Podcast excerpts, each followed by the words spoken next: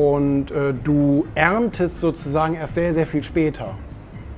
Ich glaube, das ist dieser sozusagen Investmentgedanke, den die meisten haben, die sich vom Selbstständigen irgendwann zum Unternehmer sozusagen mausern wollen.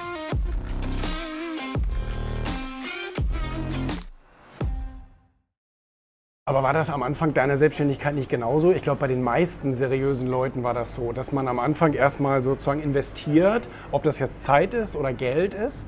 Und äh, du erntest sozusagen erst sehr, sehr viel später. Ich glaube, das ist dieser sozusagen Investmentgedanke, den die meisten haben, die sich vom Selbstständigen irgendwann zum Unternehmer sozusagen mausern wollen. Ähm, das ist ganz anders wie der Freiberufler oder der Angestellte, der will jetzt leisten und auch jetzt Geld haben. Und ich glaube, das unterscheidet denjenigen, der sozusagen sich zum Unternehmer hin mausern möchte. Ob das jetzt ein kleiner oder ein großer Unternehmer ist, lassen wir erstmal dahingestellt. Ähm, dass die sozusagen auch Dinge tun, die sich in dem Moment vielleicht noch gar nicht auszahlen. Oder ganz im Gegenteil, sie müssen vielleicht sogar draufzahlen ähm, auf irgendwelche Projekte oder Ideen oder Markenaufbau oder so ähnlich und können dann erst sehr viel später die Früchte ernten. Aber dafür ist die Rendite eben auch sehr, sehr viel höher.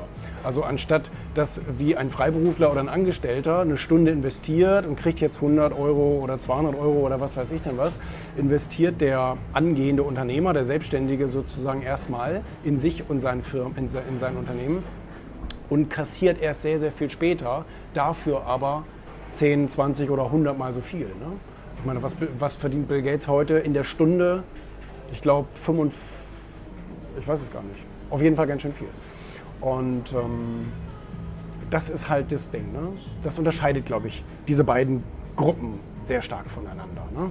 Die Leute, die sofort die Kohle haben wollen und die Leute, die bereit sind, darauf zu warten, wie dieser Marshmallow-Test. Ne? Wenn du jetzt den Marshmallow nicht isst, kriegst du nachher zwei. Ähm, das sind eben die Leute, die dann nachher sehr viel größeren Cash-out haben.